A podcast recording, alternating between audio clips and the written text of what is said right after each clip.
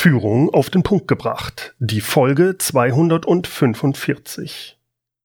Heute sprechen wir über ein großes Problem, was viele erfolgreiche Unternehmer und Geschäftsführer plagt. Und nein, es hat gar nichts mit Corona oder Covid-19 zu tun.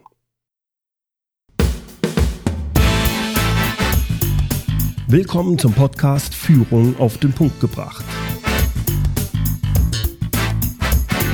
Inspiration, Tipps und Impulse für Führungskräfte, Manager und Unternehmer. Guten Tag und herzlich willkommen. Mein Name ist Bernd Gerob, ich bin Geschäftsführer-Coach in Aachen und Gründer der Online-Leadership-Plattform. Ich kenne viele Unternehmer und Geschäftsführer, die über mehrere Jahre ein wirklich tolles Unternehmen aufgebaut haben, aber mit sich selbst und dem Unternehmen jetzt unzufrieden sind. Wie kann das sein? Viele Gründer haben ihr Unternehmen gestartet, weil sie eine tolle Idee hatten. Eine tolle Idee hatten und, und dafür auch brannten, diese dann umzusetzen. Vielleicht sind sie gute Entwickler gewesen oder hervorragende Strategen oder auch einfach super erfolgreich als Vertriebler. Und diese Stärke hat ihnen dann häufig geholfen, mit ihrer Gründung erfolgreich zu sein. Das heißt, sie haben aus ihrer Passion heraus, aus ihrer Stärke heraus ein kleines, aber erfolgreiches Unternehmen aufgebaut. Sie haben diese Stärke und die Motivation eingesetzt, eine Vision gehabt und diese umgesetzt. Nach einiger Zeit, also jetzt, hat dann das Unternehmen eine gewisse Größe erreicht. Aber das Unternehmen funktioniert nur, wenn Sie mit dabei sind. Das wäre ja kein Problem, wenn Sie sich als geschäftsführender Gesellschaft wirklich um die Sachen kümmern könnten, die Sie gut können und an denen Sie Spaß haben. Aber da knirscht das leider. Wenn jemand ein hervorragender Stratege und Vertriebler ist, dann heißt das ja noch lange nicht, dass derjenige auch Spaß dran hat und sehr gut drin ist, zum Beispiel Mitarbeiter zu führen oder Prozesse in der Produktion zu überwachen. Ja klar, er kann das bis zu einem bestimmten Punkt lernen. Aber wird er darin dann auch wirklich gut sein? Äh, meistens nicht. Im Sommer letzten Jahres bin ich auf ein spannendes amerikanisches Buch gestoßen. Ein Buch, was genau diese Problematik behandelt. Es heißt Rocket Fuel. Die Autoren sind Mark C. Winters und Chino Wickman. Im Buch beschreiben die beiden Autoren genau diese Situation von geschäftsführenden Gesellschaftern.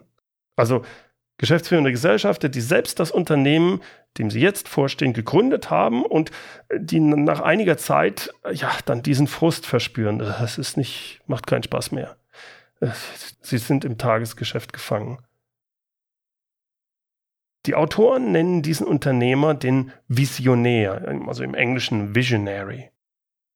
Sie gehen davon aus, dass für den Erfolg und für das Wachstum eines Unternehmens aber entscheidend ist, dass es zum einen diese Art von Visionär gibt, also der, der die Ideen hat, das Unternehmen weiter nach vorne zu bringen, aber genauso wichtig ist es, dass es jemanden gibt, der für das operative Tagesgeschäft zuständig ist und dem das dann auch noch Spaß macht. Und diese Rolle nennen sie den Integrator ich weiß nicht, ob im Deutschen Integrator, ich finde Integrator würde ich da auch im Deutschen nutzen. Das Problem dabei ist, dass es nur ganz wenige Menschen gibt, die diese beiden Rollen, also Visionär und Integrator, gut ausfüllen können. Die meisten sind entweder ein guter Visionär oder aber ein guter Integrator. Nun könnte man meinen, dass der Visionär halt einfach seine Führungsmannschaft so aufbauen soll, dass die sich um das Tagesgeschäft kümmern und gut ist. Das funktioniert aber häufig nicht. Denn wenn der Visionär als CEO seine, sagen wir, sieben Abteilungsleiter führt, dann ist er auch immer derjenige, der die Entscheidungen im Tagesgeschäft treffen muss, zum Beispiel wenn es Probleme zwischen Vertrieb und Marketing gibt oder wenn Entwicklung und Produktion aufeinander rumhacken. Oder denken wir an Folgendes. Soll das Unternehmen langfristig erfolgreich sein und wachsen, dann soll sich der Visionär auch noch um die Führungskultur kümmern. Mitarbeiter zu führen, all diese Sachen ins Unternehmen zu tragen, das, das kostet aber richtig Zeit und Energie. Und wenn die Stärke des Visionärs nun mal der Vertrieb ist, er auch möglichst viel Zeit vor Ort beim Kunden sein will und neue Produkte entwickeln will, ja, dann wird es so sein, dass das Thema Mitarbeiterführung für ihn nun gar nicht der Fokus ist. Das kostet ihn nur Kraft und es nervt ihn eigentlich. Es ist nicht seine Stärke. Soll sein Unternehmen aber wachsen und langfristig erfolgreich sein, dann muss jemand diese Rolle übernehmen, die Rolle des Integrators. Desjenigen, der das Tagesgeschäft am Laufen hält und sich um das tägliche Klein-Klein im Operativen kümmert. Derjenige, der diese operative Tätigkeiten verantwortet, muss aber bei Tagesentscheidungen auf Augenhöhe mit dem Visionär sein. Ja, wenn es um operatives Tagesgeschäft geht, muss der Integrator sogar das Sagen haben, nicht der Visionär. Das ist für einen Visionär, der Gründer und Inhaber des Unternehmens war und ist, äh, schwer zu ertragen. Da muss der Visionär in diese Rolle dann reinwachsen und loslassen. Außerdem muss es hierzu zwischen dem Integrator und dem Visionär klare Spielregeln geben. Im Buch beschreiben die Autoren einige berühmte Beispiele von erfolgreicher Zusammenarbeit von Visionären und Integratoren. So kennen wir zum Beispiel alle den Visionär Walt Disney. Aber wenige kennen seinen Partner und Bruder Roy Disney. Walt Disney war der Kreative und Roy war derjenige, der das Geschäft am Laufen hielt. Walt Disney kennt man. Er wäre aber vor allem zu Beginn gar nicht erfolgreich geworden ohne seinen Bruder, seinen Integrator. Ray Kroc war der Gründer von McDonald's. Aber erfolgreich wurde McDonald's nicht nur durch die Vision, sondern dadurch, dass Rays rechte Hand, Fred Turner, sein Integrator, konsequent im Tagesgeschäft die Franchise-Idee umsetzte.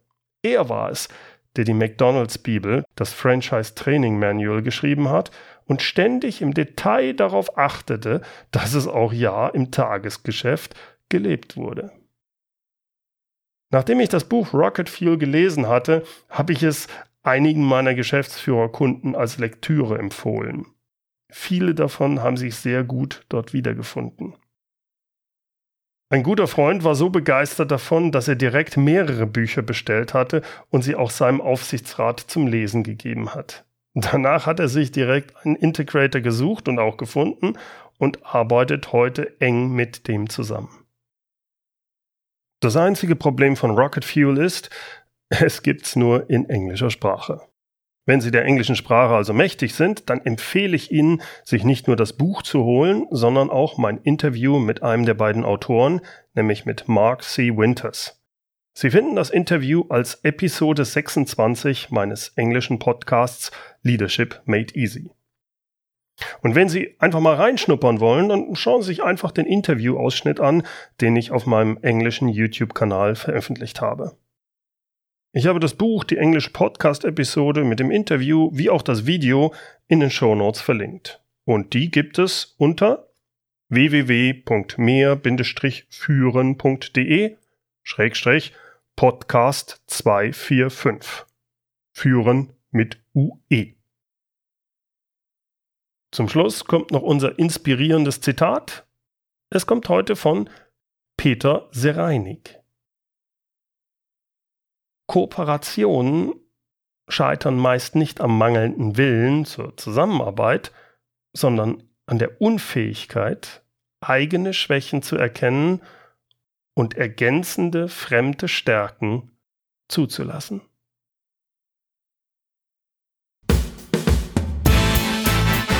Herzlichen Dank fürs Zuhören.